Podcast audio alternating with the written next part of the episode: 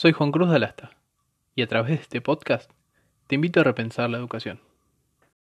A ocho meses de comenzado el 2020 y a poco más de 150 días desde que se decretó el aislamiento social preventivo y obligatorio en Argentina, me propongo analizar los desafíos y oportunidades para la educación una vez que esta situación de pandemia se resuelva o simplemente nos acostumbremos a vivir con ella. En un año convulsionado producto de la crisis del COVID-19, creo necesario poder hacer una pausa y pensar hacia adelante. ¿Qué vamos a hacer los miembros de la sociedad para sortear esta crisis que golpea a todos los sectores? Por este motivo, te invito a que analicemos juntos el rol de las familias, los estudiantes, las escuelas, los docentes y el Estado, y la posibilidad única que frente a esta situación tenemos para devolverle a la educación el lugar de transformadora en pos del desarrollo sustentable y sostenido. Porque en definitiva, cuando educamos, estamos formando las nuevas generaciones de ciudadanos que van a habitar nuestro país y por lo tanto, es tarea de todos pensar qué ciudadanos y qué sociedad queremos seguir formando. Comencemos con las familias. A lo largo de todo este tiempo, en donde las escuelas tuvieron que cerrar sus puertas y dictar clases de modo digital, se vieron escenas en casi todos los hogares, y digo casi todos porque lamentablemente Muchos quedaron excluidos de la posibilidad de continuidad pedagógica, donde los padres debían ser docentes, empleados y padres al mismo tiempo, donde participaban en las clases de sus hijos y podían ver a los maestros y maestras desde un lugar que nunca antes habían podido hacer. Incluso, muchas veces, la escuela sirvió para ordenar los horarios y las rutinas familiares, porque bueno, todo el orden y los tiempos se vieron trastocados. Esta irrupción de la escuela en las casas nos lleva a reflexionar y a repensar qué lugar ocupan los padres y madres en la cotidianidad de la educación de sus hijos. No digo por supuesto que se vaya a mantener eh, esta dinámica porque los roles de maestros y padres son claramente insustituibles. Y tampoco, quiero que se me entienda bien, estoy sugiriendo que hubiera una ausencia absoluta o incluso parcial de parte de los padres pero sí creo que se puede pensar en una mejor o mayor colaboración entre ambos. Una nueva forma de trabajar que nos ayude a entender mejor que nadie es imbatible, ni mucho menos perfecto. Y que el trabajo en conjunto es lo que siempre triunfa como método superador en toda crisis. Este es un gran momento para el desafío o oportunidad que significa la cooperación. ¿Están los padres y madres dispuestos a recomponer, fortalecer o crear un vínculo entre las escuelas y las casas? ¿La escuela está preparada para abrirle las puertas a los padres, involucrarlos de un modo que todos, principalmente los estudiantes, se vean favorecidos? Claro que no son preguntas simples o fáciles de responder, pero creo oportuno poder hacérnoslas. Mencionaba recién a la escuela y los docentes en relación con las familias. Antes de ahondar en lo que creo que son los desafíos y oportunidades que se les presentan a estos, me parece sumamente necesario que en algún momento de los meses o días futuros hagamos un reconocimiento a todos los maestros, maestras y profesores que durante todo este tiempo demostraron su enorme capacidad de adaptación y que sin su esfuerzo inconmensurable nada de lo que fue la continuidad pedagógica de nuestros alumnos hubiera sido posible. Ojalá es mi deseo más profundo, que exista ese reconocimiento no solo desde lo discursivo, desde algún evento, algún reconocimiento público, sino también en lo económico, y en la concepción que como sociedad tenemos de nuestros docentes. Yendo ahora sí a lo que nos convoca, me parece que hay unas cuantas cuestiones que podrían pensarse como desafíos a futuro, pero voy a detenerme solamente en dos. Como primer punto, el cuidado de los cuerpos. ¿Qué quiero decir con esto? Creo que forma parte de una educación integral de los estudiantes.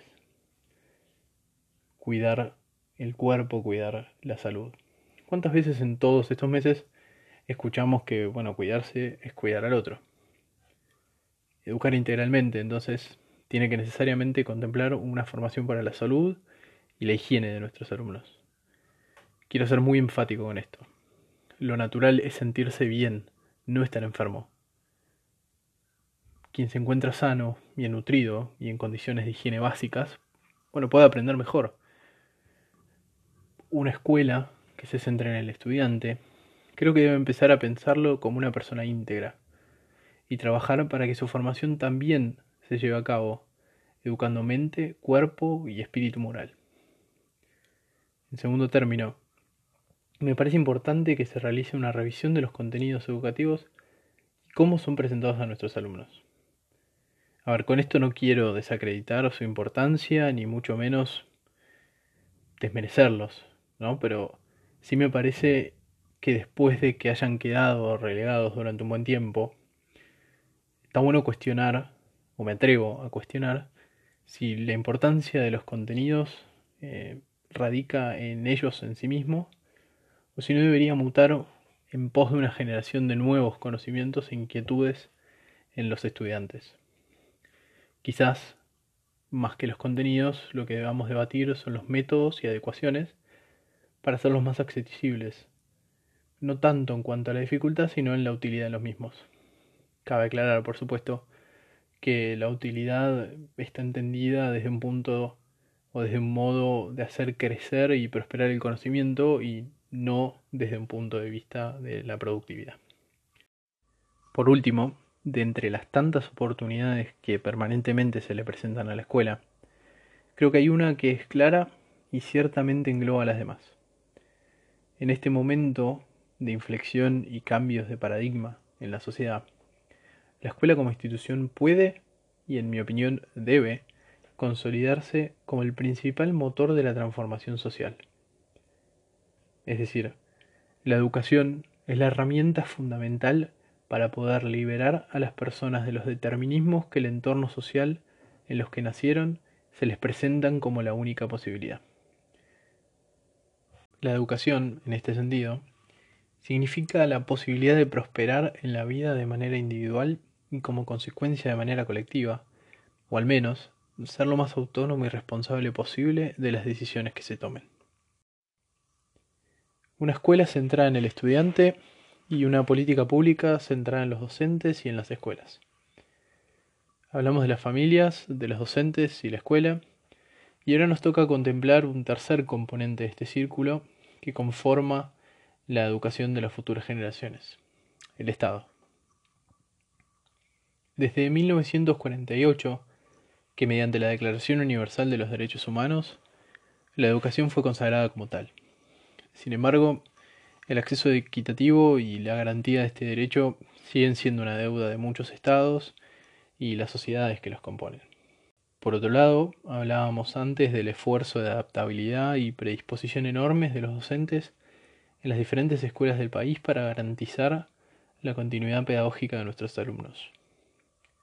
Ahora bien, ¿Son los maestros y equipos docentes los responsables de mantener esta continuidad basados en esfuerzos individuales? ¿Qué rol, qué lugar ocupa el Estado a la hora de garantizar el acceso a un derecho como la educación? ¿Quién se encarga de todos los que quedaron desplazados del sistema por no tener la posibilidad de conectarse a un dispositivo o porque no tienen internet directamente? No me interesa buscar culpables o responsabilidades particulares, sino pensar en que como sociedad parte de un Estado nacional, debemos salir de este letargo de esperar a que alguien más haga las cosas y pasemos a adoptar un rol proactivo en algo que nos afecta, para bien y para mal, a todos, que es la educación de las futuras generaciones.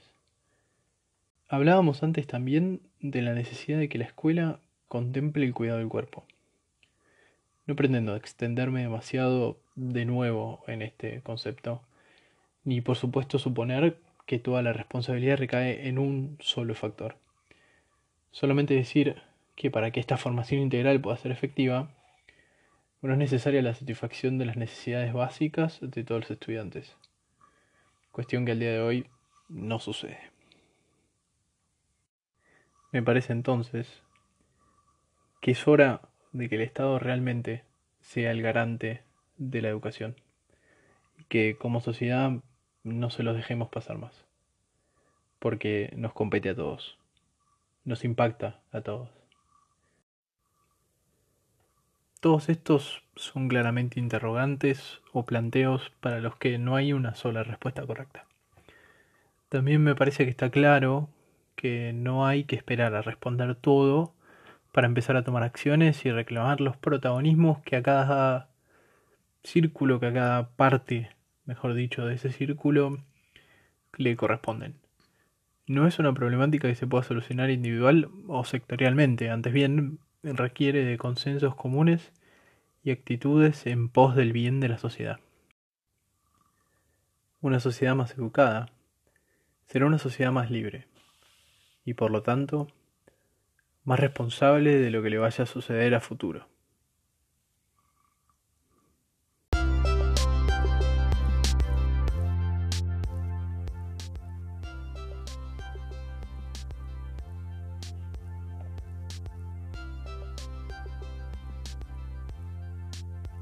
Gracias por acompañarme a repensar la educación.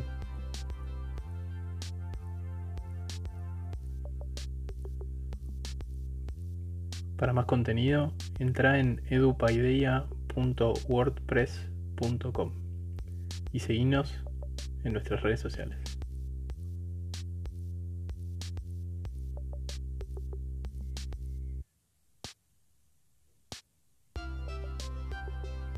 Nos escuchamos en el próximo episodio.